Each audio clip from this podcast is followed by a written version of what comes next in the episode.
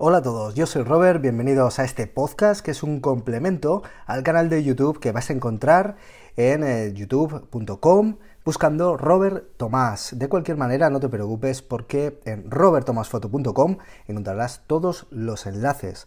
Aprovecho para recordarte que los talleres de fotografía urbana, de composición, de narrativa visual, de retratos en exterior están ya publicados para las eh, ciudades clásicas de Zaragoza, Barcelona, Madrid, eh, Bilbao, Sevilla, Valencia, un montón de lugares a los que te recomiendo visitar en robertomasfoto.com para encontrar el taller que más encaje para compartir un grupo conmigo y seguir desarrollando y aprendiendo la fotografía.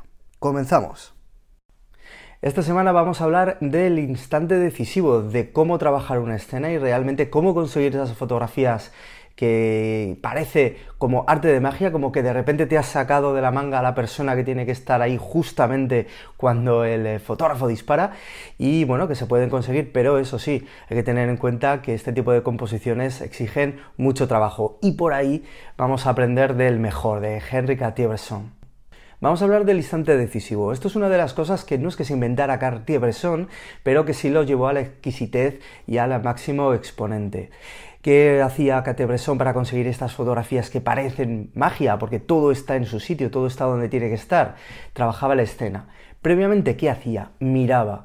Veía cómo se movía la calle, cómo se movían sus gentes, cómo funcionaba la luz y cómo eh, se, digamos, se reflejaba en lo que era luego la, la, fotografía que iba a tomar. Y se ponía a trabajar, se ponía a fotografiar. Así conseguía estos momentos, captar estos instantes en los que de manera fugaz sucedían las cosas como tenían que suceder para conseguir lo que son ahora fotografías icónicas. Yo os voy a enseñar un par de fotografías en las que, eh, digamos que me sirve muy bien el explicaros el momento decisivo. Generalmente eh, esto funciona como, por ejemplo, podemos encontrar en libros como las hojas de contacto de Magnum, en donde encontramos eh, muchas fotografías de, una misma serie que dieron lugar a fotografías icónicas, en donde ocurre algo que podemos considerar como momento decisivo y el timing juega un papel fundamental en la toma de la fotografía.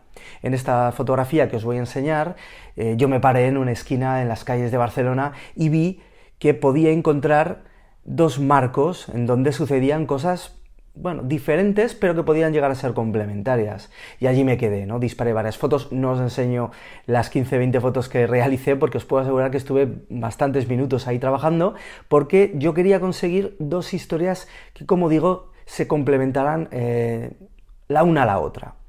Obviamente el estar allí, el trabajar, pues bueno, da sus frutos y cuando da sus frutos, fantástico, nos vamos a casa muy contentos con una foto que, bueno, tiene un juego entre sí muy interesante. Esta otra fotografía, precisamente nocturna, de calle nocturna, que os muestro, es una fotografía de nuevo en la que tú ves una escena con mucho potencial, porque te gusta la luz, porque te gustan las líneas, porque ves que la gente pasa justamente por una zona de luz que te resulta atractiva y te pones a trabajar. Vas cambiando un poquito, te vas moviendo, vas cambiando un poco la perspectiva, vas jugando un poquito con, con el movimiento, vas viendo cómo la luz ilumina a las personas, vas, bueno, sí, digamos que vas trabajando esa escena, hasta que en una, dos, tres, cuatro, diez fotos, las que sean, consigues la fotografía que llevabas en la cabeza y que habías imaginado. Disparar en el momento decisivo nos requiere haber trabajado previamente la escena, haber ido un poquito por delante de la fotografía y sobre todo tener el dedo rápido para que en el momento en que suceda lo que tiene que suceder, nosotros disparemos. Pero es mucho más fácil hacerlo cuando ya nos pilla trabajando y nos pilla con la fotografía en la cabeza. Espero que os haya gustado este pequeño vídeo, que practiquéis el momento decisivo, eh, no solo en fotografía de calle, en fotografía de acción, en otro tipo de fotografía es fundamental y espero que os haya motivado para salir a hacer fotos por la calle. A mí me encontráis en arroba robertomasf, en mi cuenta de Instagram y en mi página web robertomasfoto.com.